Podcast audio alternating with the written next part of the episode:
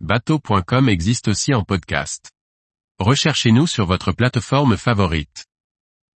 Trois équipements électroniques pour tous les types de bateaux. Par François-Xavier Ricardou. Difficile de naviguer à l'ancienne actuellement, l'électronique envahit nos pupitres de commande. Voilà trois produits, un radar, une sonde et un téléphone pour assurer de belles sorties en mer.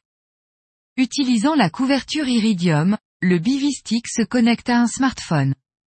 Ainsi l'utilisateur peut utiliser une messagerie textuelle bidirectionnelle, envoyer un SOS, partager sa localisation et obtenir des bulletins météorologiques détaillés envoyés directement par satellite sur son téléphone portable.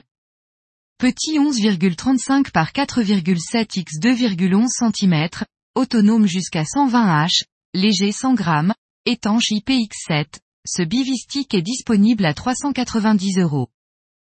Garmin propose des radars poutres GMR série XHD3 qui associent une imagerie haute définition à sa dernière technologie de plateforme pour offrir plus de clarté et de performance afin de permettre aux pêcheurs et aux plaisanciers de naviguer en toute confiance.